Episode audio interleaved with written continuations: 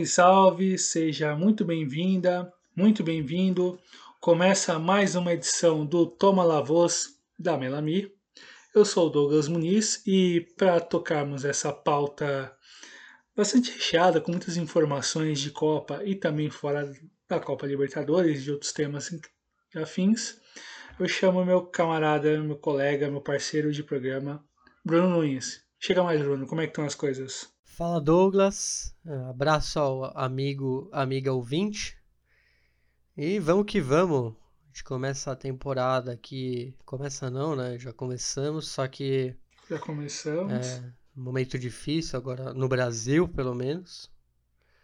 Pelo menos a gente vê, pelo menos nas outras partes do continente, uma situação um pouquinho melhor.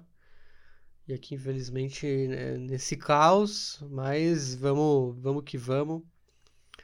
Vamos tentar trazer as informações e acho que tem muito a ver o que a gente vai começar falando com o nosso atual momento, né, Douglas? Exatamente, Bruno. Antes de, gente nos de... antes de nos debruçarmos em relação às pautas de hoje, uh, como o nosso caro ouvinte, nossa cara ouvinte, consegue entrar em contato conosco para sugerir pauta, elogiar, criticar, enfim, fazer todo o apontamento que queira fazê-lo. É no arroba damelavos, né, V-O-S, o Vos, lá no Twitter e no Instagram. Então, vocês podem mandar seus é, suas perguntas, suas reclamações, suas sugestões e etc. Tudo lá e a gente estará super feliz de estar ajudando. Sei, exato, com gerúndio ou sem gerúndio tocaremos. E um salve que tu queira dar para alguém, Bruno? A todos os ouvintes, né? Vamos aproveitar aqui as pessoas que que nos mandam as sugestões, os elogios e nos fazem querer aqui a, a dar essa força aí para toda, toda cada duas semanas ter um programinha muito especial. Exato, um salve para todos também. E para a gente já começar oh, as pautas que já tínhamos preparado, uh, teve reunião hoje na Comebol e, como imaginávamos, segue dando merda. Vai dar merda, vai dar merda, vai dar merda, vai dar merda, vai, vai dar merda, vai, vai dar merda, vai dar merda. Pois bem, Bruno, uh, agora com. Aliás, Douglas, é, hoje, dia 6 de março, bom, bom frisar. Exato, hoje 6 de março e um dia que com movimentações na Comebol, é bom a gente mencionar isso, uma semana com muitas com muito zum zum zum, digamos assim, em relação à possibilidade ou não de liberação dos clubes fora da América do Sul para os jogadores convocados para, para as eliminatórias da Copa, para as rodadas das eliminatórias da Copa, ou com as, com as possíveis já certas negativas de países europeus, dos países de, dos clubes de países europeus em relação à liberação, de repente com a FIFA uh, eh, afrouxando algumas regras de que os clubes pudessem não liberar para as seleções para esses jogos. E, enfim, um tema que ganhou as atenções em meio ao aumento de casos de Covid-19 no continente e a perspectiva de não liberação dos jogadores para os jogos, principalmente não só os que atuam no futebol europeu, mas também no futebol asiático, foi definido hoje em reunião entre dirigentes da Comebol e o presidente da FIFA o adiamento dos jogos às eliminatórias da Copa de 2022, que estavam previstos para o final desse mês de março, e a suspensão acontece pela pandemia e naturalmente as suas consequências e entre as principais essa liberação de jogadores já prevista e também isso dialoga e entra em contato com partes da, da própria, próprias, das próprias decisões desses países em relação a, a viajantes, de pessoas que saiam da Inglaterra e voltem, né? como por exemplo a questão do necessidade de isolamento por um período de 10 dias das pessoas que chegam de outros lugares para a Inglaterra, ainda mais do Brasil. Isso seria fundamental em relação a, a toda uma política de, de controle do vírus que, e das suas variantes que é uma das partes desse tremendo problema que a nossa geração vive, que é a Covid-19, não é mesmo, Bruno? É, Douglas. Eu, eu, eu, eu fiz uma. Assim, ao mesmo tempo que eu acho bom de ter adiado, até pelo momento da pandemia, ao mesmo tempo eu gostaria de saber como seriam esses jogos, Douglas. De, de ter uma. Muito bem. É, não só listá-los, como vamos listá-los, mas digo como seriam essas seleções nacionais, vamos dizer assim, sul-americanas, né? Tipo, como a Argentina foi naquele. Foi... Argentina e Brasil tinha aquele super clássico que era uma coisa bem. Apesar de ser meio muito comercial, eu achava interessante pelo fato de reunir os melhores de cada país, é, jogando no país, né, no continente no caso. Sim. E, e, e se esses jogos tivessem rolado, ia ser assim. Então, muitas surpresas poderiam rolar, imagina. Sim, sem dúvida. A gente teria ah, muito mal comparando, digamos assim, a situação ah, que a Bolívia vivencia em relação à convocação dos seus jogadores, né? Porque uh, grande parte do seu, dos seus conjuntos de melhores jogadores que servem à seleção jogam no país, assim. E você pega geralmente as listas as listas de convocações, principalmente nas primeiras rodadas, mesmo com César Farias, que tem um projeto ali de, de, de renovação, de um espaço maior para jovens, é, a grande maioria joga no país, né? A gente via, vivenciaria um pouco desse caso que colocaria um desafio para o Brasil e para as outras seleções fatalmente para montar suas equipes considerando também as, as intempéries de jogar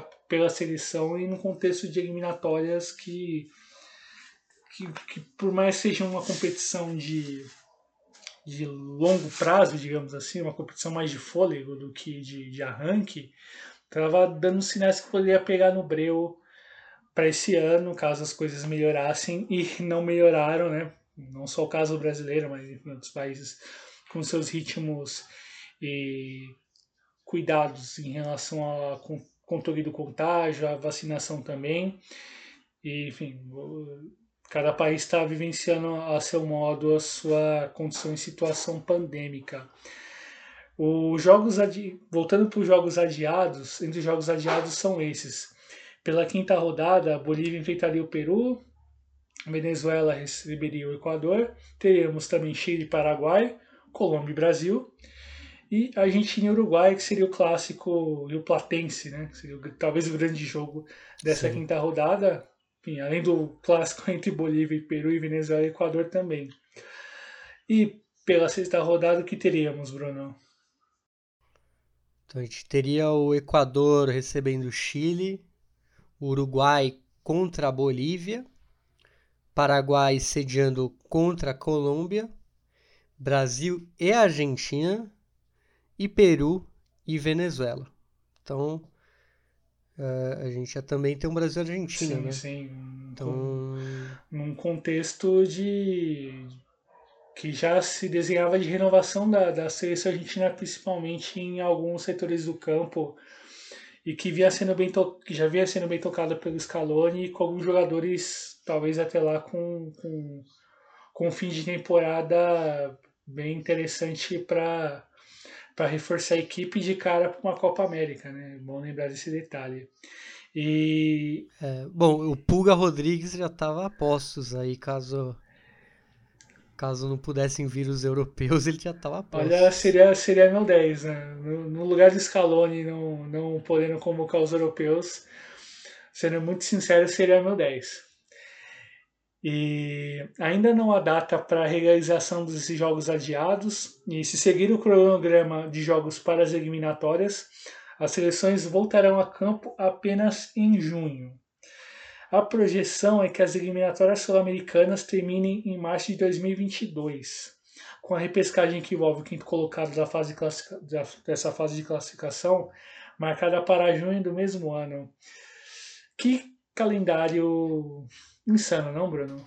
Ele é muito insano porque ele também prevê a realização da Copa América, já que teríamos Copa América 2020. Então, ficamos agora para 2021, que deve acontecer em junho, né, após as datas programadas para a sétima e oitava rodada. A Copa América deve durar por um mês e na perspectiva de adiamento, mesmo com a alta média de contágio de Covid-19 no continente e o ritmo ainda lento, como todo de vacinações, que se soma piora nas condições de vida da população em vários cantos, algo presente na nossa condição há muitos anos e que a pandemia trouxe ainda mais à tona. E é bom lembrar que a Copa América desse ano é na Argentina, né, Douglas? Dividindo a sede com a Colômbia, não? Ah, é verdade. Exatamente. É, duas sedes bem é, bizarras, se a gente pensar, porque são longes pra caramba uma da outra. Sim, é uma espécie de grupo sul e grupo norte, assim, e, e acho, olhando para o contexto atual de, de, de pandemia, da movimentação dos clubes, até mesmo de calendário, acho que pode tal, talvez talvez esse momento, agora em março, não, nesse assunto não apareça tanto em relação a, a subir, na, a subir no telhado, usando um, um, um termo nesse sentido de da Copa América não acontecer, mas sei não, eu sendo muito sincero, pensando em futebol de seleções para liberação tocar né, de liberação jogadores. de jogador, Uh, ainda, ainda que seja férias, enfim, é junho, ali é período de férias na Europa, mas enfim, você vai ter uma situação de, de risco enorme para o conjunto de os atletas, em sua maioria que jogam fora do continente, e num contexto de absoluto descontrole da pandemia nos nossos, no, no nosso país e nos nossos países vizinhos, né? E que isso pode se tornar um, pode ser mais um entrave à realização da competição, é, vai ser um problema mais para a Comembol ter que lidar é, sobre as suas ações com a pandemia, talvez, sei lá, fazer construir uma estrutura de uma bolha para os dois para os dois países, assim, para as duas para sedes, assim, para não ter risco de, de, de acontecer alguma situação de contágio. Enfim, fica a dúvida se a Comembol vai tocar isso. A gente lembra como foi a pressão dos patrocinadores para a volta da Libertadores e da Copa Sul-Americana, como a Comebol não soube manejar isso e como as, os muitos furos dos protocolos, dos protocolos de segurança trouxeram isso à tona. É, não teve não teve nenhuma rodada tranquila em relação a isso, não só com contágios no elenco de no grupo de jogadores, comissão técnica, juízes, profissionais que trabalham na parte de organização dos jogos, enfim, toda uma situação que o Comebol em alguma medida entregou o um mínimo, digamos assim, de recomendação, que seria o protocolo, mas em relação a cuidado, a aplicação, a organização, ficou muito aquém. E, enfim, vai ser mais um desafio de construir isso com as seleções uh, uma, um período de férias na Europa, nas outras ligas, com eliminatórias que devem voltar até lá e problemas para conseguir encaixar essas duas rodadas mais à frente. Não sei, talvez eles o façam após a Copa América. Acho que possivelmente o próximo movimento dentro da Comebol e do, junto às federações, a FIFA, seja de organizar as datas restantes, essas duas datas para conseguir encaixar em julho, acho que vai ser por aí, mas é como isso não vai gerar uma situação de desgaste e de enfim, de, de, de um tensionamento maior, digamos assim, dos atores envolvidos. e nos resta aguardar e ver, mas acho que vai passar um pouco por aí de um aumento de tensão da Comebol junto às federações, é, junto aos clubes europeus em relação à FIFA também.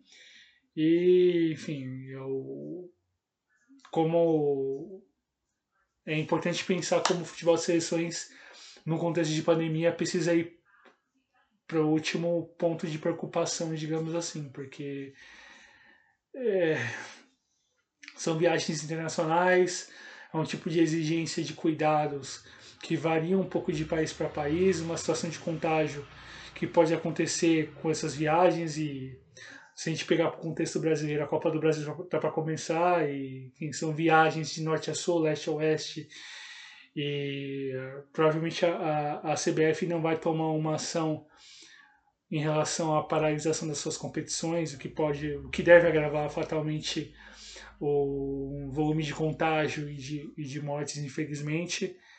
E, enfim, se a, se a Comebol está preocupada com isso, acho bom ficar de olho e observar como somente a CBF está manejando e fazer o contrário em relação à organização da sua competição principal a nível de seleções com a Copa América e, sobretudo, como conduzir as eliminatórias pensando para 22. O caso não haja 22, a gente não sabe exatamente, enfim, tem tudo programado, mas o futuro ainda é certo por conta das condições que a pandemia nos coloca.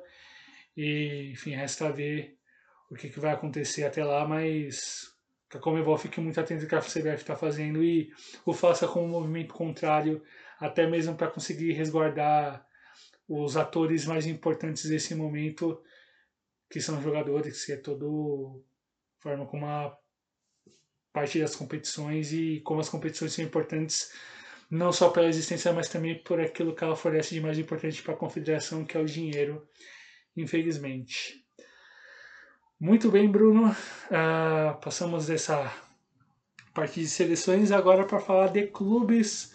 E para falar de clubes, falando de Libertadores, temos os, os, três os três últimos classificados, digamos assim, a fase a segunda fase pré, com exceção claro do chamado Brasil 7, que pode ser ou Grêmio ou Fluminense, a depender da final da Copa do Brasil amanhã. E tivemos as definições, as primeiras definições da primeira fase pré, os jogos que aconteceram essa semana passada, última semana de fevereiro, e essa primeira semana de março. Uh, começamos com um duelo entre uruguaios e equatorianos, Bruno. O que, você pode nos contar abrindo os trabalhos copeiros de Liverpool e Universidade Católica do Equador? Bom, vamos falar aqui da Libertadores. Então, começamos pelo Liverpool e pela Universidade Católica do Equador, a de Quito, no caso. É, dia 23 de fevereiro, né, uma terça-feira, o Liverpool ganhou no Uruguai por 2 a 1 da Católica. Porém, no dia 2 de março, na, em outra terça-feira, a Católica em Quito se fez. É, aproveitou, óbvio, da altitude, mas também se fez mais forte que o time do Uruguai e venceu por 3 a 0 e passou de fase. Vamos agora à análise.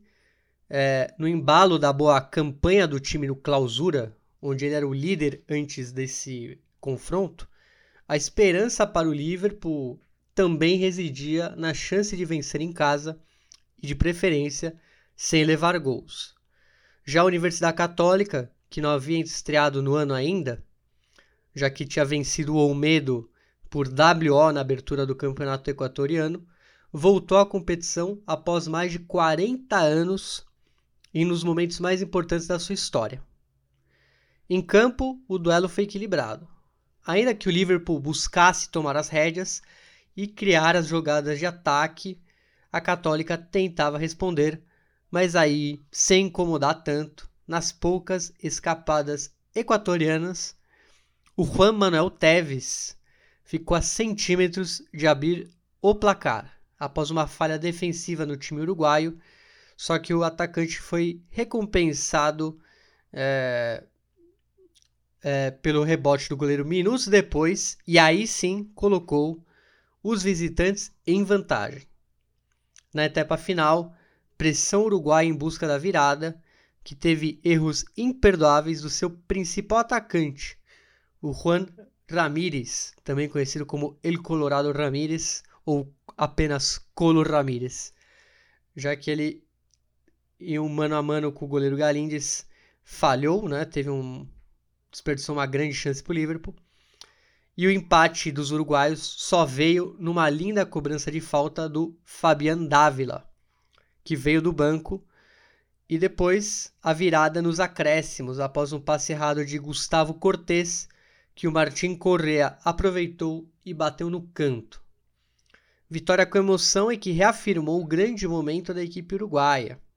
Mas espera lá, teve jogo de volta e valeu a pressão equatoriana desde o começo, com direito à bola no travessão e tudo mais. Talvez a chance de ouro uruguai no confronto veio justamente com o Colorado Ramírez, que também ficou novamente cara a cara com Galindes, só que o experiente goleiro soube pará-lo. E esse lance vai ficar lembrado aí na, na cabeça dos torcedores do Liverpool e principalmente do Colo Ramírez já que depois, pelo desenrolar do jogo, os equatorianos saíram na frente, igual no jogo da ida. Novamente foi com o Juan Manuel Teves, que aproveitou um bate e rebate na área. O confronto seguiu a afeição para os equatorianos, que fizeram o segundo com o Tchalá no final da primeira etapa. Nos 45 minutos finais, os comandados de Santiago Escobar, este que vive uma luta contra um câncer, chegar ao terceiro gol com o uruguaio Guillermo de los Santos, que confirmou a grande vitória por 3 a 0 e quebrou uma sequência de 12 jogos sem derrota dos uruguaios. E segue a história da Universidade Católica em sua busca de chegar à fase de grupos e anuncia um jogo para lá de interessante com o Libertar, pela segunda fase pré dessa edição da Libertadores. Ao Liverpool, o risco da eliminação era possível, mesmo com o time em um grande momento no clausura, e ainda assim segue a chance de fazer a história com o título, o que não é desprezível e reafirma o grande momento do clube nesses últimos anos. Então é isso. O, a Universidade Católica acabou avançando. E esse Santiago Escobar é o é irmão né, do, do Andrés Ex Escobar. Exatamente, irmão de Andrés Escobar. E enfim, fica. Que pra quem não lembra, foi, né? É aquele que foi assassinado depois da Copa de 94. Exatamente. É, e é um técnico com, com alguns anos de, de Universidade Católica, são quatro anos no clube. Um trabalho muito, muito bem construído, com, com uma base que se manteve de alguns anos para cá, é, boas participações no Campeonato Equatoriano, classificações para a Copa Sul-Americana, frequentemente nesse na metade da segunda metade da década da última década em diante e anunciava que brigaria pegar uma vaga na Libertadores e conseguiu a última vaga no equatoriano que terminou no passado e o trabalho muito bem construído pelo Santiago vem tendo a recompensa num momento crítico da vida, enfim, ele que vivencia um câncer e enfim, há dúvida se ele vai conseguir acompanhar a equipe na viagem para o Paraguai, uh, enfim, fica a torcida para que a saúde dele se restabeleça, enfim, em relação aos cuidados também nos contextos de pandemia. E teremos um jogo bem interessante entre Universidade Católica e Libertar e vale, vale a pena acompanhar somente pelo trabalho e encontro de dois técnicos de ótimo nível no continente, que é o Daniel Gar... que é o próprio Santiago Escobar pela Católica e o Daniel Garneiro agora trabalhando no Libertar. Passamos para o próximo jogo. Uh, duelo entre Universidade César Vallejo e Caracas. Primeiro jogo, um jogo de ida, no dia 24 de fevereiro, numa quarta-feira, empate em 0 a 0 em um jogo realizado em Lima. O jogo da volta, uma semana depois, em dia 3, na quarta-feira, vitória do Caracas sobre a UCB por 2 a 0. E Os a... poetas. Exato, belíssimo apelido Poetas. A grande campanha da Universidade César Vallejo na temporada 2020, onde foi terceiro colocado na tabela anual, é um sinal de que a equipe segue competitiva a nível local. Sua última participação continental foi em 2016 pela Libertadores. E para enfrentar esse desafio copeiro, algumas mudanças no elenco treinado por José Quemo del Solar, como a chegada de jogadores mais experientes e que dava a chance de poder sonhar em chegar à fase de grupos da competição.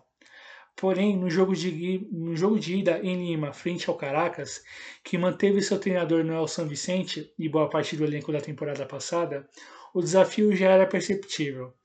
Ainda que os peruanos tomassem as ações ofensivas, a dependência de jogadas pelos lados com Jairo Vélez e Victor Cedrão para acionar o isolado Yorlis Mena foi muito pouco para incomodar os venezuelanos que contavam com as estreias dos atacantes Samson, nascido no Benin, e Osei, este nascido em Gana, e valia o registro que ambos jogavam pelo FK Senica, que é um clube da primeira divisão da Eslováquia. Veja só o Caracas de olho no. Scouting. O, o trabalho de scouting do, do Caracas para além dos talentos venezuelanos, né? E na segunda etapa, a pressão peruana, com a estreia do atacante uruguaio Santiago Silva, que, vale um parênteses, é uruguaio, mas não é aquele. É, que, enfim, acabou suspenso recentemente por doping. E para melhorar, no caso, esse atacante uruguaio Santiago Silva, que já passou pelo próprio pela própria Universidade César Valerro, que tem alguma carreira interessante no futebol peruano, e entrou para melhorar o poder de fogo na frente. Além disso, valeu demais a presença do goleiro Velasquez pelo lado venezuelano para garantir a meta ainda zerada. Nos minutos finais, pênalti para os poetas, porém o Mena bateu para fora, o que manteve o placar igual algo ruim para os peruanos por não poder sair com a vitória nesse primeiro jogo da temporada. Muito bem, e na Venezuela o dono da casa foi superior, mesmo com a pressão inicial peruana que apostou na dupla de frente Mena e Santiago Silva para incomodar. Mas foi muito pouco para conseguir superar a barreira defensiva do mandante e com a bola os venezuelanos foram à frente e abriram o placar ainda na primeira etapa, no pênalti cobrado pelo bom meia Jorge Echevarria, que é uma grata revelação das divisões de base do clube que nesse momento vai ganhando espaço.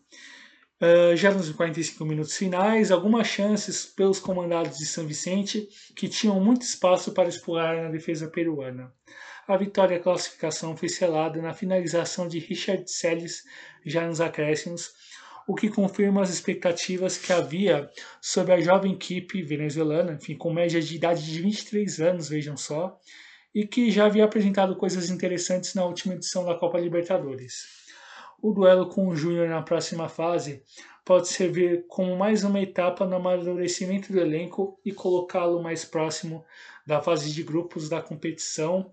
E só para a gente poder passar de poder passar para o próximo, Bruno, Acho que vale observar é, não só o futebol venezuelano nos últimos anos em relação à, à atenção dos clubes com jogadores jovens, a divisão de base, o investimento nisso que já deu resultados nas seleções de base, nas competições continentais e internacionais, e a aposta nesses jovens nos clubes é uma boa uma boa saída para os clubes conseguirem ser competitivos. E o Caracas é um dos clubes que se destacam na atenção a isso. Enfim, a gente vai ter essa semana duelo entre Santos e Deportivo Lara aqui também, um clube que, que olha bastante com muita atenção as suas divisões de base e é uma forma para conseguir ter algum nível de competitividade interessante fora da Venezuela e também fazer caixa com esses jogadores caso sejam vendidos. É, e também o esse scouting aí de africanos, né, acaba eles acabam até pegando jogadores com mais qualidade, até ganhando menos do que fazendo o, o manual, vamos dizer assim, sudaca, Exato. que é muitas vezes pegar um argentino até de uma divisão inferior, um, né, um colombiano, e até pela situação econômica agora do país, então eles estão se virando, né, e não estão perdendo nível, Sim. Que, é o, que é o que interessa. Exatamente. Então, então e, justamente é, como você falou, com os jovens, eles estão criando novas gerações vencedoras aí o futebol venezuelano. Sim, isso vai, isso no futuro próximo vai trazer coisas interessantes para a seleção, não só a nível de competitividade, mas também a nível de resultado, que é o que se espera observando essas últimas gerações venezuelanas em torneios internacionais e tem bons jogadores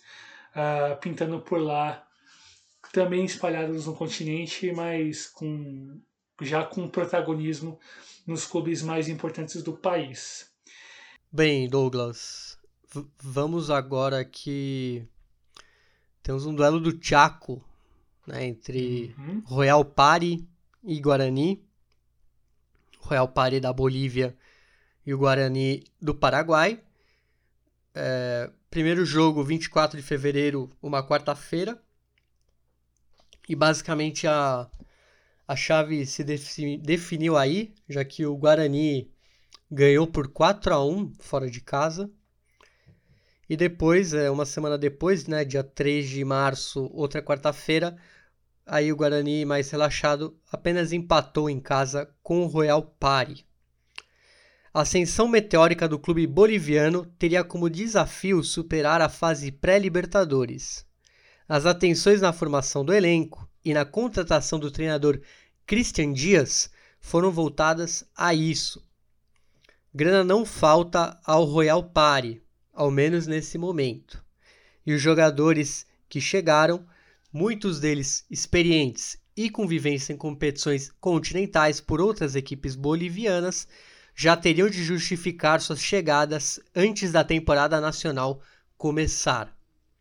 Porém, mesmo o Guarani, que começou a temporada sem alguns nomes importantes, como o zagueiro Romanha, os meias Merlini, Edgar Benítez e o atacante Redes, bancou a permanência do treinador Gustavo Costas e manteve a aposta em jogadores tarimbados que já integravam o elenco.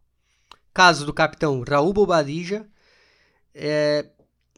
e aí isso se viu no Ramon Tawiti Aguilera, lá em é, Santa Cruz de la Sierra, já que os paraguaios dominaram desde o começo e abriram o placar logo cedo com Antônio Marim, que voltou de empréstimo do Guairenha, onde fez boa temporada pelo surpreendente semifinalista do último torneio clausura, clausura perdão, paraguaio. O segundo gol veio após bela trama no ataque paraguaio, que foi concluída pelo José Florentin. A classificatória começou a ser definida ainda no final do primeiro tempo, após bela jogada individual de Marim, que foi um grande destaque, o grande destaque da partida, e fez o terceiro gol da partida. Os bolivianos tentaram reagir na etapa final e conseguiram diminuir o placar com o gol do estreante Rubilio Castillo de cabeça, ele que é hondurenho, né, Douglas? Exatamente, chega com um grande cartaz no futebol hondurenho e, enfim, é mais um nome do, da Centro-América a, aterrizar no futebol boliviano e com potencial de construir grandes coisas por lá. Então aí o Rubilio Castillo, hondurenho, é, diminuiu o placar. Só que isso foi muito pouco, viu? Já que os espaços fornecidos pelos mandantes é, eram muitos. Então, o quarto gol paraguaio parecia questão de tempo e ele realmente veio com o eterno Fernando Fernandes, que concluiu o cruzamento de Keco Vijalba e grande goleada como visitante e uma tranquilidade para poder definir a vaga em terras paraguaias. Então, vamos para o jogo de volta, que foi no Paraguai, nesse caso no Luiz Alfonso é, Gianni, é, em Vigia Elisa, né, onde o Sol de América normalmente joga. E o Guarani não forçou as jogadas de ataque, mas chegou ao gol após jogada individual de Maná, concluída pelo Ángel Benítez. Maná que não é aquele, né? A banda mexicana. Esse, no caso, é um jogador. Sempre vão mencionar. O empate boliviano veio no gol contra de Florentim e, como no jogo de ida, muito pouco fez o estreante na Libertadores, o Royal Party, e ainda que apostou em um time mais solto para tentar a remontada no Paraguai. E convém não duvidar do que o Guarani pode fazer, já que mais uma vez começou cedo na competição e pode sim chegar à fase de grupos mais uma vez. O Atlético Nacional que fique de olho. Bom lembrar isso, né? O Guarani é um é um rei de pré-libertadores. É, Vale lembrar o, como fez a trajetória no passado, né? Superando São José, Corinthians e Palestino e que pode fazer agora nessa temporada, considerando mesmo as dificuldades em relação à montagem do elenco, a perda de jogadores importantes, mas ainda assim conseguir se manter competitivo com o mesmo técnico, com alguns jogadores importantes ali com um trabalho atento nas divisões de base para alguma medida repor as perdas, é, um bom trabalho de observação a nível local para conseguir competir em bom nível e ter um promessa de um jogo interessante na próxima fase entre o Atlético Nacional e o Guarani e o Guarani e o Royal Party agora que centra as suas atenções agora no Campeonato Boliviano que começa esse final de semana, aliás, essa semana próxima, aliás. E Royal Party que certamente será tema de um, alguns dos programas que estamos preparando mais à frente, não é mesmo, Bruno? Exatamente, o Royal Party, é, que é um time gerido por um grupo imobiliário. É, Exatamente. Mas, mas eu já posso não dar o spoiler que não será sobre é, imobiliárias, então não é sobre isso o tema, mas tem a ver. Vocês vão entender. Exato. Exatamente, saberão saberão mais à frente. É. Não, é, mas... não viramos o Shop Tour ainda. Não estamos, não estamos vendendo móveis. Sem dúvida, meu caro. E agora teremos essa semana que começa, essa semana, nos dias 9, 10 e 11, e nos dias 16, 17 e 18, os jogos de ida e de volta da segunda fase pré-Libertadores, a fase em que os brasileiros entram, os argentinos também entram, enfim. Teremos agora um entrada de clubes com, com peso, com camisa, com importância relevante no continente. E a gente começar a falar dessa fase 2, uh, mencionando jogo a jogo e um palpitezinho, só para a gente começar a ter mais ou menos um desenho do que pode acontecer. Uh, os enfrentamentos começam no dia 9, o jogo entre Bolívar e Montevideo Wanderers, no Uruguai, que é o Uruguai que aceitou a jogar essa segunda fase, enfim, a, em relação às vagas do Uruguai para a competição. O jogo de ida, dia 9, às 17 horas e 15 minutos no Parque Vieira. O jogo de volta no dia 16, Bolívar recebendo Montevideo Wanderers no Hernando Siles em La Paz, às 18h15 no dia 16 de março. E eu acho que passa o Bolívar, meu caro Bruno. E você? Douglas, eu até pelo pela movimentação que o Bolívar vem fazendo aí, eu também vou, vou por eles. É, principalmente, não só pelo Bolívar, também é, o Montevideo Wanderers, como a gente sabe, tá bem mambembe aí no Uruguaio, tá bem irregular. Aliás, ele tomou um, uma goleada histórica, né? Acho que foi 8 a 2 né? Sim. Tomou pro Torres uma surra absolutamente brutal pro Torque, que é um. dá para dizer um. Um irmão, digamos assim, por outros, é, por outros caminhos irmão, do Bolívar. O primo, mas é, é algo, né? É, para falar o primo, por, por conta da relação ali com, com uma certa empresa, com, é. com um certo grupo, né? Mas é isso. E o Bolívar é. Eu, eu, eu ponho fé no time do Bolívar, até pelo, pelo que prometeram aí. É, Imagino que. Deve... Eu espero que chegue forte para a fase de grupos também. Dependendo do grupo que ele, que ele chegar. Sim, sim. Exatamente. E o próximo jogo temos brasileiro, meu caro Bruno? Temos, temos. É, tem o Santos e o Deportivo Lara, que é primeiro jogo dia 9. É, se eu não me engano, é, é, na Vila, né, o jogo. E a volta Exato. é no dia 16 de março, lá, na, lá em Caracas, né, no Olímpico de la UCV.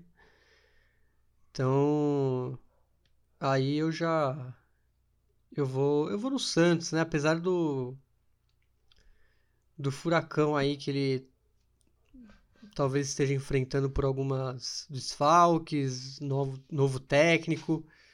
A gente acabou de gravar depois do clássico contra o São Paulo e foi uma goleada. Então vamos ver como chega o Santos aí contra o Deportivo Lara. Exatamente, Bruno. Também acredito que o Santos passe. Uh, enfim, definindo fora de casa, vai ter que precisar construir um placar bom para ir tranquilo definir fora de casa essa possível classificação. E passamos para o dia 10 de março. 10 de março, onde teremos um duelo interessante entre Universidade Católica e Libertar. Libertar teve um bom começo no Paraguai, agora com Daniel Garneiro. Jogo que acontece às 17 horas e 15 minutos no Estádio Olímpico Atahualpa, em Quito. E o jogo da volta, uma semana depois, no dia 17, às 17h15, 19h15, melhor dizendo, Libertar recebendo a Universidade Católica no Defensores del Chaco, em Assunção. E. Olha. Eu acho que passa ainda assim pela, pelas, pelas individualidades, pelo, pelo potencial que o elenco do, do Libertar possui, acredito que possa libertar, mas com muito com muita dificuldade, com muito com mais com muita dificuldade para conseguir superar a Universidade Católica. Não vai ser fácil como talvez sugira pelo tempo que o clube equatoriano não jogava Libertadores. E você, Bruno? Eu, é, eu vou pelo Libertar também, até pelo Daniel Garneiro, acreditar no trabalho, mas é isso. Para mim é um dos duelos, pelo que eu vi aqui, um dos mais equilibrados dessa fase. Então eu imagino que vai ser libertar, mas por uma margem pequena, se, se for realmente isso. Exatamente. E o próximo jogo tem mais um brasileiro, Bruno? Temos o brasileiro, né? O famoso Brasil 7. Exato. O nosso excelente Brasil 7 contra o Ayacucho do, do Peru, Ayacucho. Primeiro jogo dia 10 de março no Brasil segundo dia 16 de março de 2021 no Peru, mas obviamente não, não temos detalhes, porque não existe o Brasil 7 ainda, pelo menos até a data dessa gravação.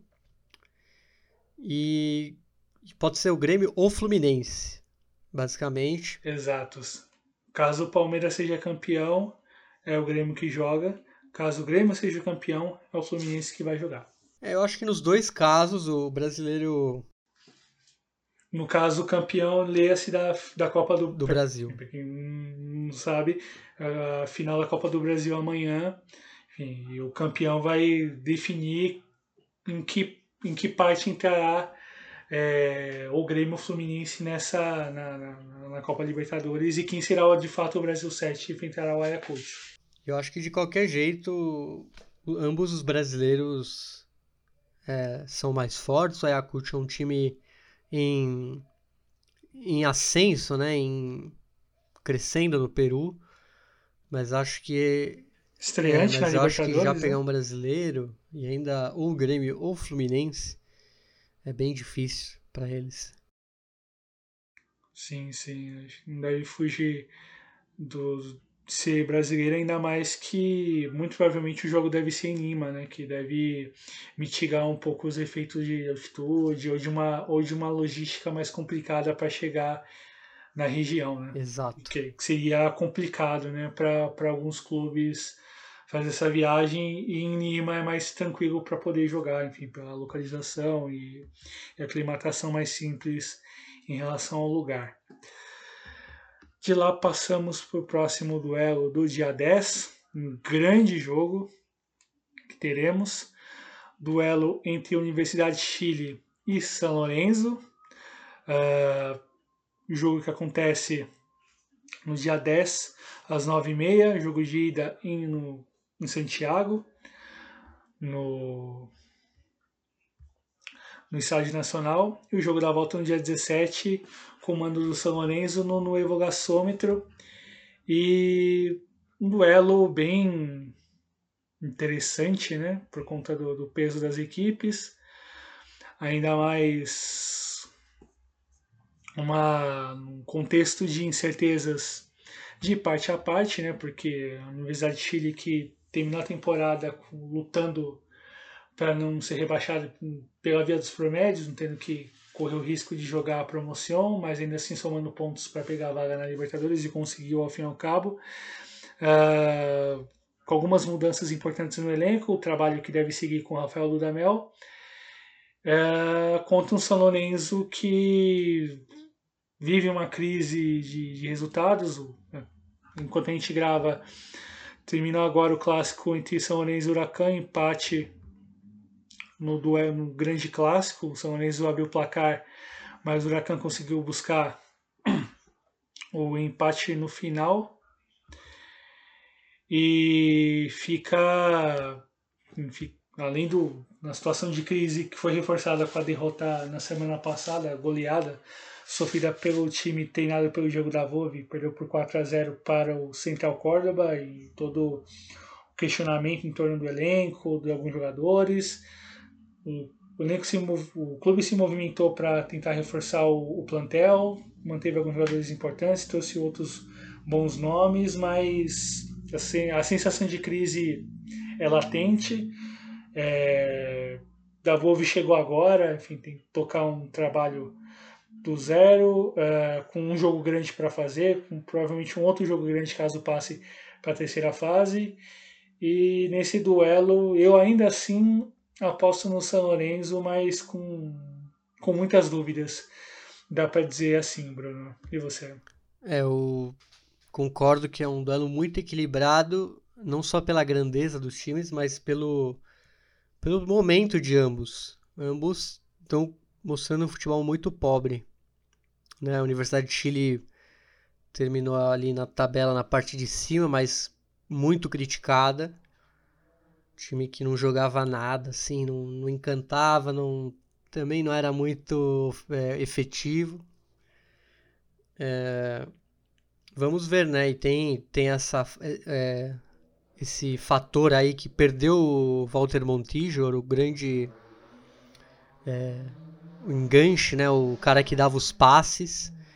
E agora vai quem vai ocupar aquela posição é o Marcelo Canhete, aquele, né? O ex-Boca São Paulo. E vamos ver, mas eu, eu acho que o, o clima do São Lourenço é bem ruim, pelo menos esse começo aí do Dabove. Então eu vou dar o favoritismo para a Universidade de Chile. Exato, meu caro. Faltou um pequeno detalhe de falar de um outro clube chileno que também joga essa fase pré, porém que começa jogando no dia 9, né, Bruno? É verdade. Dia 9 de março, às 9h30 de Santiago, é, a, União, a União Espanhola recebe o Independiente del Valle né, no, no Santa Laura, no estádio próprio da, da União Espanhola. E no dia 16 de março, é, 7 e meia em Quito, né? Menos 5. Então imagino que seja umas é, duas horas antes. Então, 5 e meia, né? De, aqui de Brasília. O Independiente Del Valle recebe a União Espanhola no Rodrigo Paz Delgado, Casablanca, lá de Quito. Olha, eu acho que esse vai ser a grande chave, viu? É, essa e outra que a gente vai falar do dia 11. Porque o Independente Del Valle tem esse projeto. É um time que sempre está se renovando com jovens jogadores. É, agora perdeu o Miguel Ángel, né? Só que perdeu o Miguel Ángel e apostou na Fórmula Brasileira Portuguesa. Que agora o, o, o português Renato Paiva assumiu lá Então não sei se eles estão se valendo dessa superstição aí dos últimos campeões da Libertadores. E por outro lado, a União Espanhola começou o ano com tudo, com grandes é, contratações. Deve perder o Carlos Palacios. É, ele que ele ia para o Inter, mas a, toda a negociação foi para o espaço. Só que isso não significa que ele vá continuar na União Espanhola, porque ele é a grande, é, vamos dizer, todos estão de olho nele, então provavelmente ele não deve ficar. E contratou grandes jogadores. É, um deles é o, o Alejandro Chumaceiro, boliviano. Grande jogador, assim, dos melhores do, dos últimos anos, dos últimos anos no futebol boliviano. É, então as pessoas estão botando muita é, esperança nessa União Espanhola. Eu acho um time bem melhor que a Universidade de Chile, por exemplo.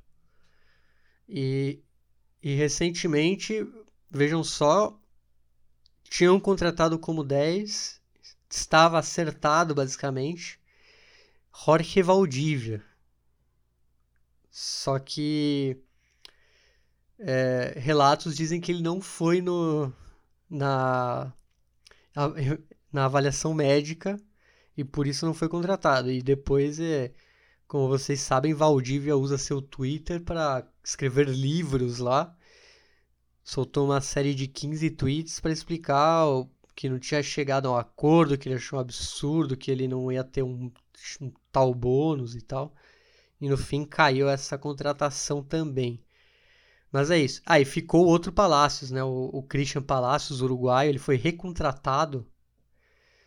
Então é um time, acho que eu vou pôr favoritismo na União Espanhola, Douglas por tudo que eu falei. É um grande negócio não terem trazido o Valdívia, sendo, sendo bastante sincero, muitos torcedores colocolinos vão concordar comigo. Apesar de um camarada nosso contestar a nossa afirmação, a quem demos um grande abraço, que é o Lucas. Né? É, Lucas Pereira. Um, um grande um grande admirador do futebol do Valdívia, na sua passagem pelo Palmeiras.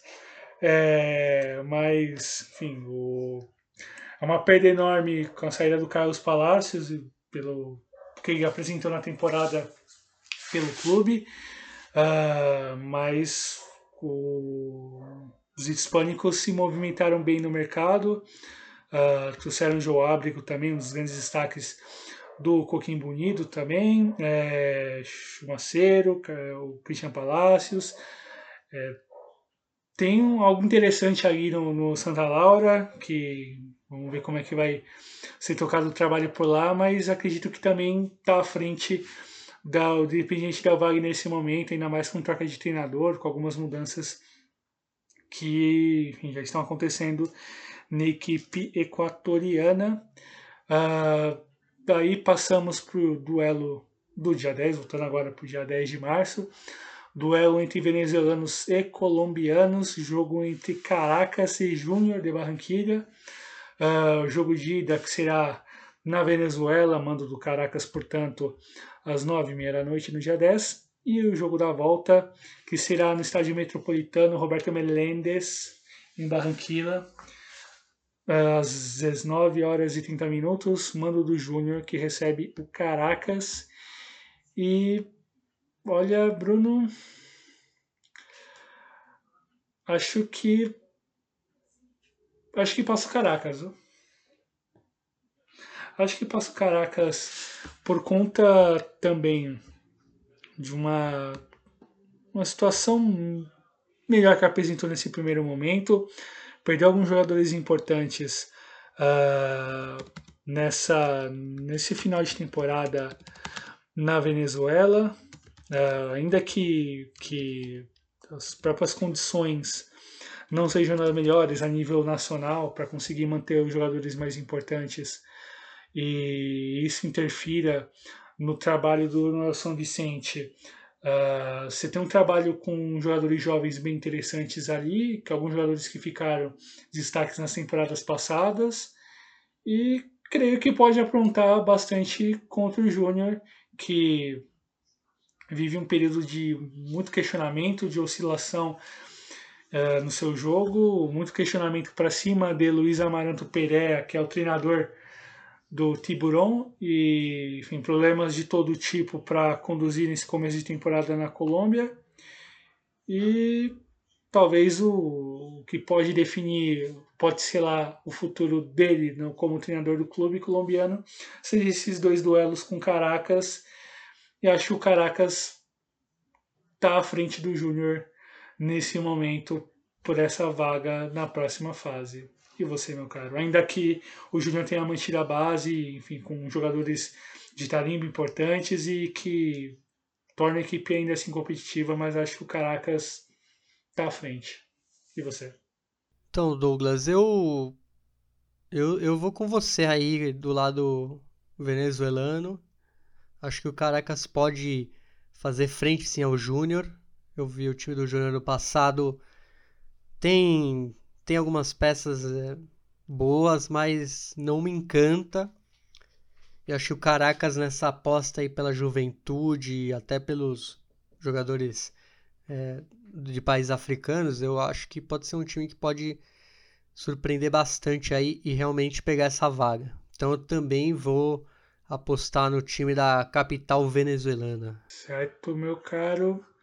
E aí passamos pro, pro último duelo dessa série, jogo entre paraguaios e colombianos. O que você pode nos dizer de Guarani e Atlético Nacional? Bom, para finalizar, dia 11 de março de 2021, às 9h30, teremos o primeiro confronto entre Guarani e Atlético Nacional no estádio Defensores del Chaco, em Assunção. A volta às 5h30 aqui de Brasília será no dia 18 de março, no Atanásio Girardot, em Medellín, obviamente, é, lá na Colômbia. Então, acho que aqui eu vou fazer meu, minha aposta mais ousada e eu vou botar o Guarani muito pelo pela fama conquistada nessa fase, pelo menos nas últimas Libertadores. E eu acho que eles têm um eles têm poder para surpreender o Atlético Nacional. Acho o Atlético Nacional até favorito, mas eu vou aqui pelo Guarani. Hum, eu vou com eu vou contigo, né? Também nessa eu vou com o Guarani do Paraguai. É, pelo trabalho tocado pelo Gustavo Costas, o, a própria atenção em relação a como montar o elenco, a como lidar com isso e para quem acompanha mais a fundo o trabalho dele no, no Guarani as próprias dificuldades que o futebol paraguaio vivencia em relação à manutenção dos jogadores, é, ele consegue, consegue construir um, um, time competitivo, consegue brigar em cima, uh, ainda que não tenha grandes recursos técnicos. Uh, o Atlético Nacional ainda se acertando com Alexandre Guimarães, no comando técnico, com um elenco renovado, com um trabalho que começou recentemente, que ainda não deu frutos nesse começo de campeonato colombiano e vai precisar responder desde já um jogo que tem de ser dos mais interessantes nessa segunda fase pré-Libertadores, meu caro Bruno. Muito bem. Fechamos a régua, agora aguardar o que virão desses jogos. E passamos para a próxima pauta, Bruno. O que está acontecendo na, no seu querido Chile em relação ao ascenso, mais, mais, exata, mais especificamente na segunda divisão profissional do futebol chileno? O que está rolando, meu caro? É isso polêmica na segunda divisão, divisão profissional do Chile. É, a NFP, Associação Nacional de Futebol Profissional do país, que gerencia o futebol chileno profissional, aprovou na última semana, no dia 1 de março, as bases de regulamento para a disputa das três primeiras divisões do país após um conselho de presidentes dos clubes. Porém, uma decisão injusta e cruel com muitos clubes está dando o que falar. O alvo foi a segunda divisão profissional, que é a terceira divisão chilena. O regulamento aprovado pela ANFP diz que o campeão da divisão não obterá o acesso de forma direta, mas sim após um jogo definitório contra o 17º colocado, penúltimo, da primeira B, que é a segunda divisão. Exatamente o que vocês ouviram. A segunda divisão poderia não dar nenhuma vaga. Para piorar, essa decisão enfureceu diversas personalidades do futebol chileno, já que é muito injusta. Além de tirar o mérito do campeão, corrobora com um desnível muito grande entre essas divisões. E aí eu explico por quê. Primeiramente, os times da primeira B têm limite de cinco estrangeiros, enquanto que os clubes da segunda divisão podem ter apenas um. E a situação só piora a partir disso, já que os times da segunda devem ser compostos por jogadores sub-25. Além disso, por não fazer parte do pacote de direitos televisivos, os clubes não recebem nenhum tipo de bônus, enquanto que a primeira B recebe uma quantia muito é, superior. É, aliás, superior porque eles não têm nenhum tipo de quantia, mas é um valor bem acima. Sim. Então isso mostra como é total absurdo. Outra coisa, os clubes da segunda divisão não têm direito algum a voto na ANFP. O Conselho de Presidentes é formado exclusivamente pelos mandatários dos times da primeira e primeira B. Basicamente, os times da segunda divisão fazem parte da ANFP sem ter nenhum tipo de direito. E olha, isso se mostrou na votação já que apenas a Universidade Católica, o Palestino, o Deportes La Serena, o San Marcos de Arica e o Lautaro de Buin foram os que votaram a favor dos clubes da segunda receberem dinheiro e uma vaga direta ao campeão. Lembrando que o Lautaro de Buin acabou de sair dessa divisão, então ele teve um pouco de sororidade, vamos dizer assim. Sim.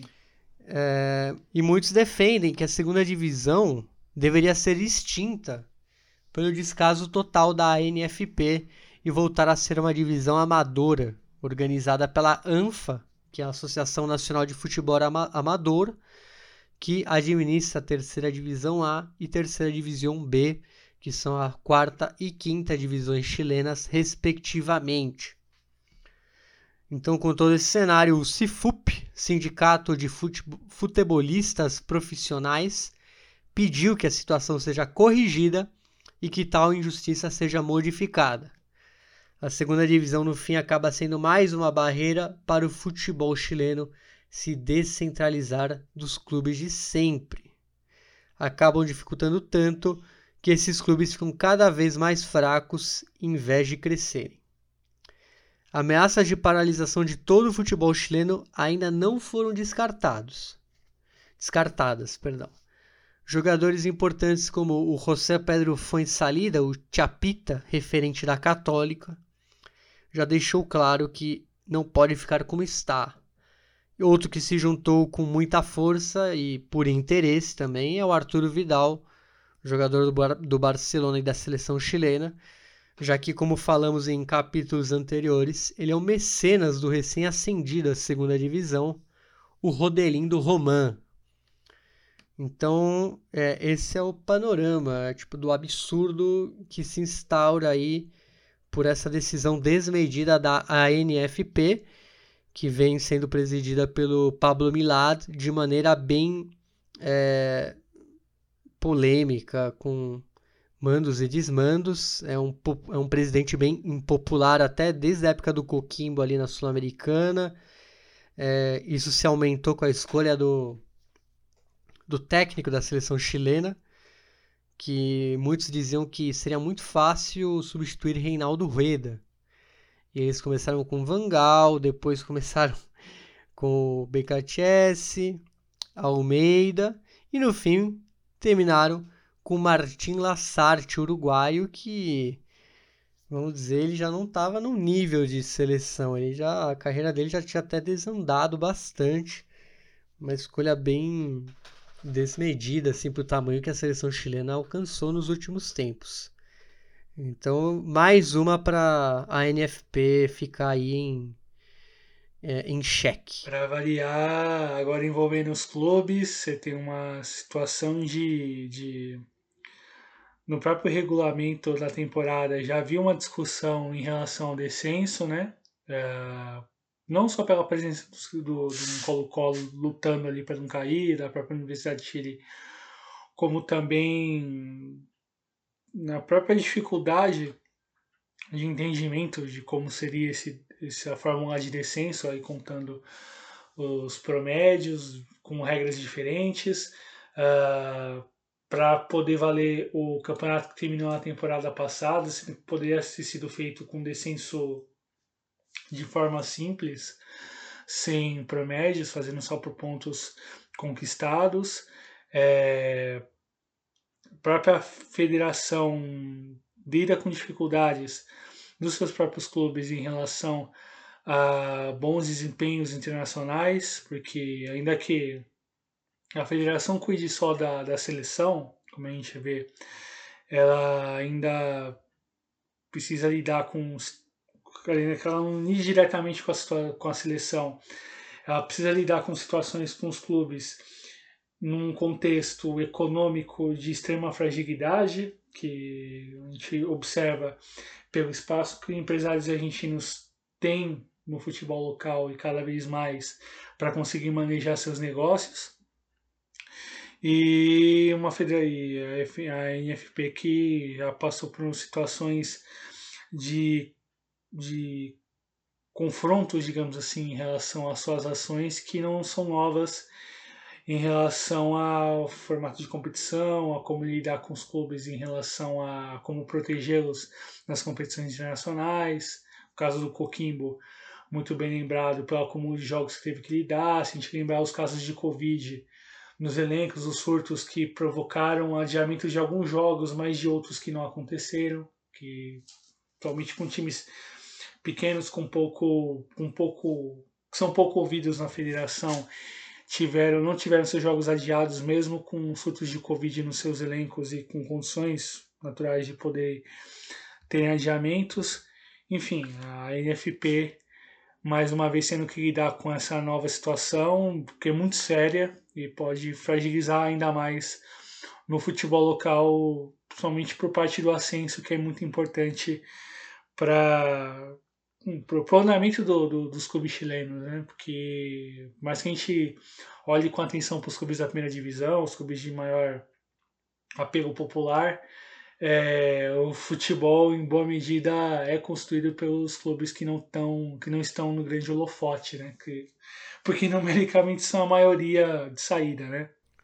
É, e é uma questão, Douglas, que muitos anos atrás é, até a terceira divisão era amadora. Então, quando os times chegavam na primeira B, eles se profissionalizavam. Então era um choque muito grande de realidade às vezes, dependendo do time que subia. E eles até criaram essa divisão até para criar, para ter mais profissionalismo até a terceira divisão.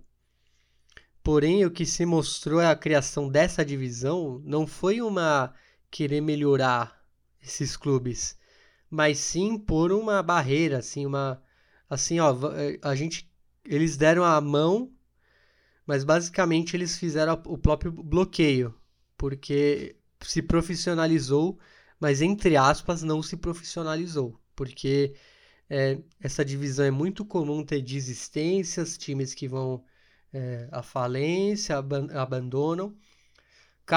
Casos de times que foram campeões e não subiram já ocorreram é, nos primeiros anos dessa divisão. E é, é isso, foi criada basicamente para ser mais um obstáculo, porque antes os times chegavam direto do amadorismo e chegavam já na segunda divisão. Aí eles criaram essa para você ter um pontinho a mais e, né, ter mais um, uma etapa e no fim acabou que isso, em vez de incorporar mais ainda ao profissionalismo, segregou mais ainda. Exato, meu caro. Daí damos um pulinho em Oruro, com uma novidade, né? Uh, um brasileiro assumindo o San José de Oruro. Bom, uh, a gente viu uma chegada de estrangeiros no Brasil nessa última janela de técnicos, né? Com muitos de outros países sul-americanos. A gente teve um São Paulo Santos hoje com colocando frente a frente Ariel Holan e Hernan Crespo, né?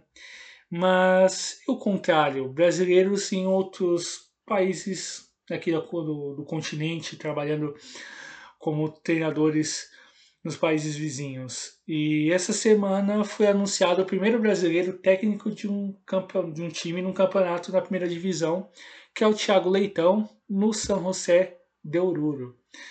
O Thiago tem uma missão bem difícil nas alturas.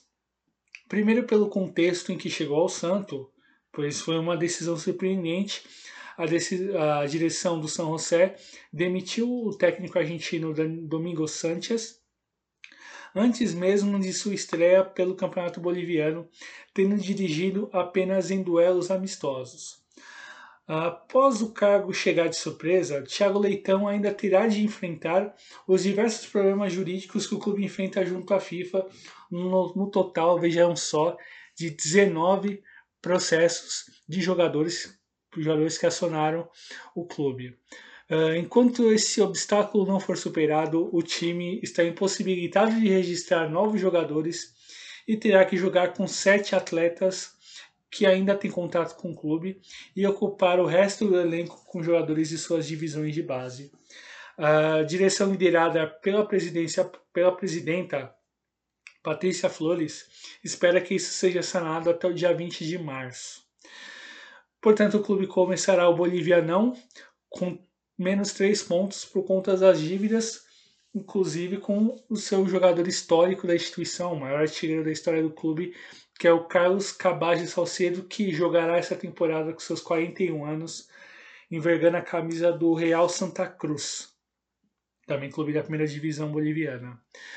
Como jogador, o Thiago Leitão jogou no início da sua carreira na Ponte Preta, Inter de Santa Maria e Ceará, e desde 2002 atuou no futebol boliviano, defendendo as camisas do Jorge Wilstermann, do Oriente Petroleiro, do Bolívar, The Strongest e do Sport Boys Warners, onde se aposentou em 2014. E no meio da caminhada boliviana atuou, ainda atuou no futebol português e também deu um pulinho aqui no interior de São Paulo e jogou pela União Barbarense em Santa Bárbara do Oeste. Em 2019, treinou a Hora de Cochabamba, seu primeiro e único trabalho como técnico. Alexandre Guimarães, nascido no Brasil, que teve, mas desde a infância na Costa Rica, seria o outro brasileiro. Porém, mas até por suas razões, as, as razões, ou melhor dizendo, as suas raízes futebolísticas ticas, o jogador selecionado nacional uh, fez carreira exclusivamente na América Central e acaba sendo mais um Tico do que Brazuca Tico em referência a Costa Rica, né, o apelido dos jogadores ou do selecionado costarriquenho, que é Los Ticos. E Guimarães hoje é técnico do Atlético Nacional de Medellín e é pai do meio-campista Celso Borges, que também joga pela seleção da Costa Rica, esteve presente em Copas do Mundo, inclusive. Pois é, Bruno Mabucha e tanto para Thiago Leitão, não é mesmo?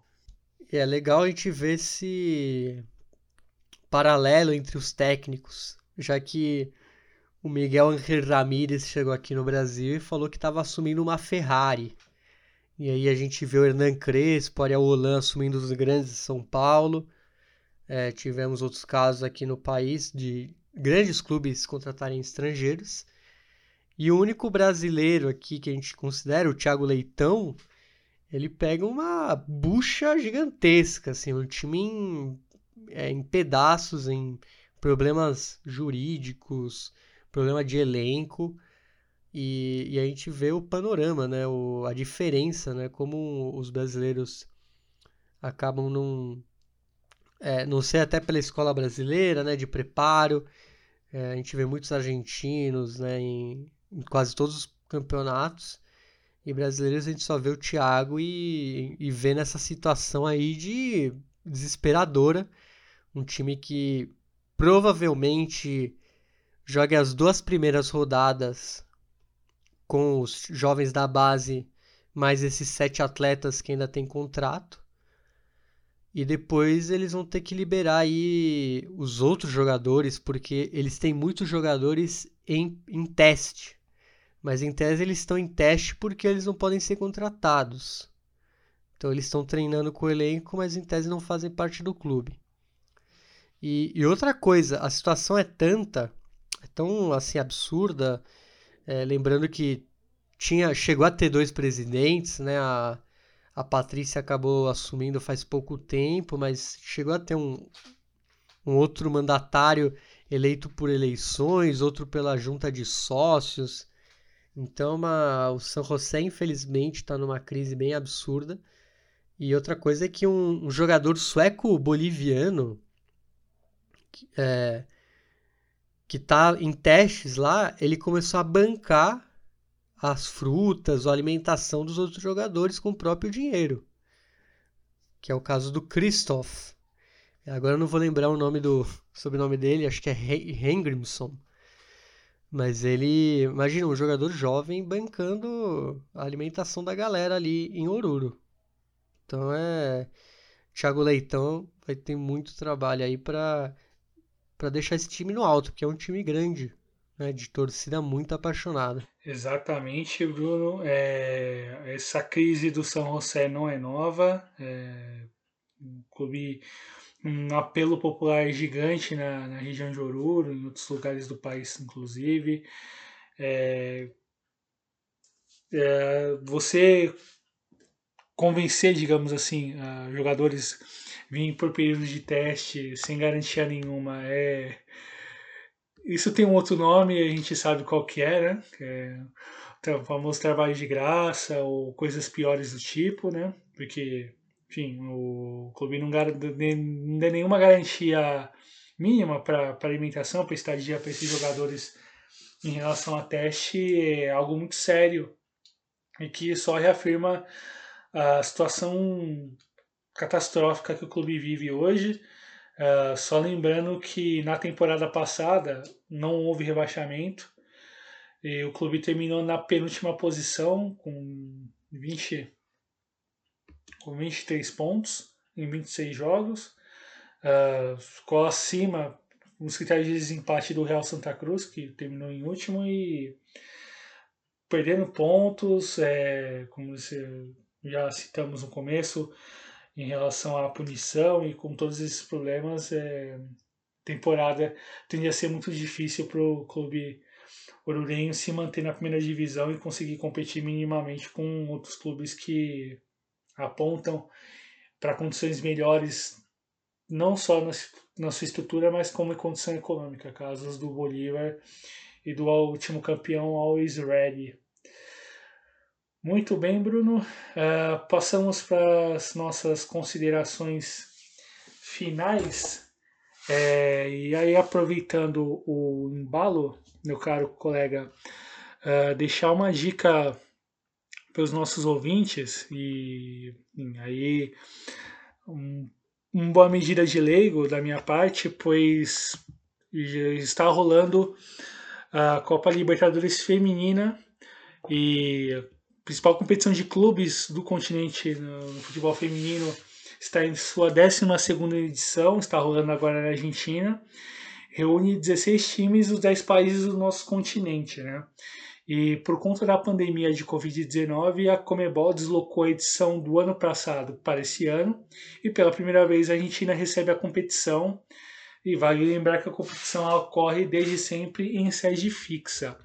E aproveitando o embalo dessa dica né, do, da própria competição, uh, nas, minhas, nas, minhas, nas minhas pesquisas breves, breves assim do programa e tudo mais, pingou para mim uh, a partir de, um, de, uma, de uma arroba que eu sigo no Twitter, o Dia Primeira Futebol Feminino, que eles fizeram um guia muito interessante, muito bem montado, que é um guia prático da Libertadores Feminina 2020 que é um guia completo, com muito bem construído, com informações dos campeões até aqui, uh, desde a primeira edição em 2009, uh, ah, contando mais ou menos algumas estatísticas, dados e artilharias, os clubes, como os, os clubes chegaram para jogar competição, tipo, como é que entrou cada um, já que são 16 clubes de 10 países, não entram apenas os campeões nacionais, você tem um sistema diferente em relação a cada país para classificar as equipes,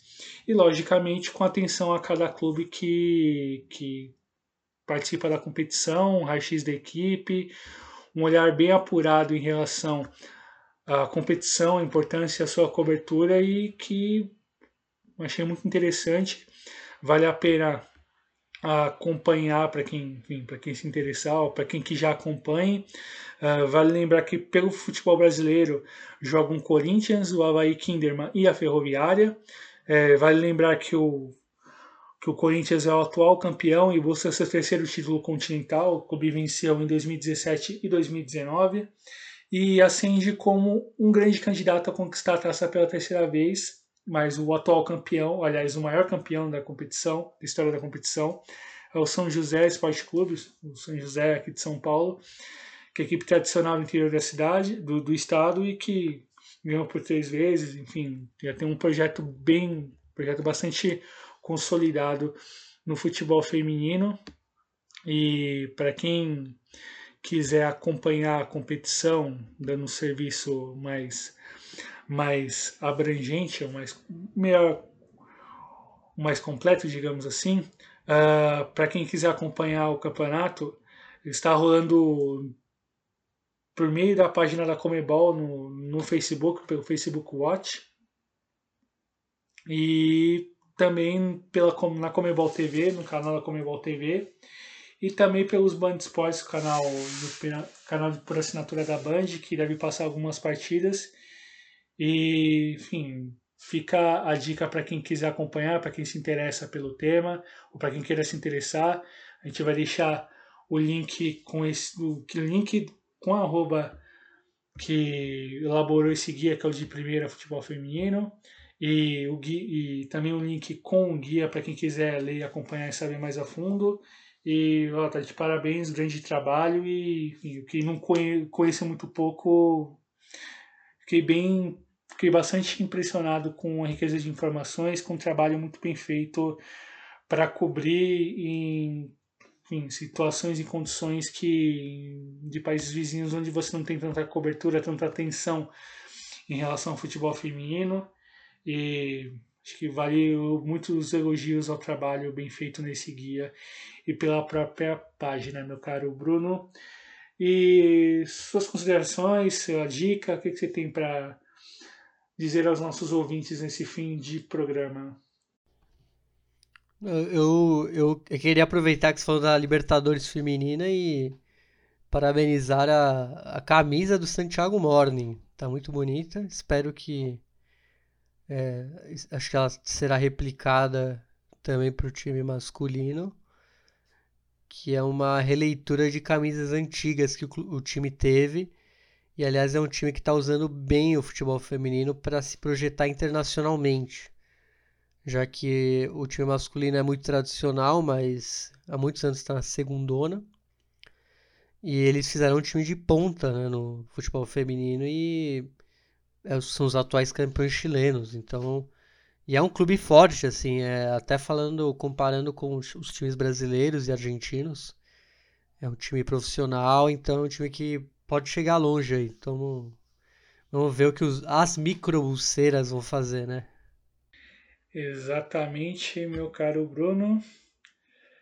Muito bem, meus caros. É um período bastante triste em relação à pandemia, que a gente pode reforçar o pedido aqui em relação ao cuidado, o autocuidado e, e também de se pensar pela situação que vivemos, é, não só em relação ao, volume de interações, ao número de mortes, mas a todo o luto que nos que se é negado nesse momento. É importante a gente lembrar e, e reforçar a importância não só do autocuidado, mas do cuidado do comum, é, do cuidado com o outro. É, ainda mais que pela, pela própria característica do, da, da, do coronavírus em relação à forma como ele ataca o corpo e todo, e todo o conjunto de, de, de impossibilidades que ele carrega em relação ao cuidado, em relação à presença de, de, de, das pessoas mais importantes, é, que a gente não perca de perspectiva a necessidade do cuidado coletivo, do cuidado comum, porque o bicho segue pegando, o número de mortes não para de aumentar, que a gente consiga minimamente tomar esse cuidado, porque tá difícil para todo mundo e ainda que, que a perspectiva da vacina seja, seja muito importante, ela se apresenta distante por conta das várias, das várias ações orquestradas pelo Estado brasileiro, mas não tira a necessidade e importância de nos cuidarmos acima de tudo e dentro do que for possível do cuidar do outro também. Até para que a gente não não sucumba. Ainda que todos os motivos ou todas as todas as causas toda a situação presente nos leve a pensar a considerar o sucumbir como algo natural é isso, meus caros. E vamos que vamos. Se cuidem.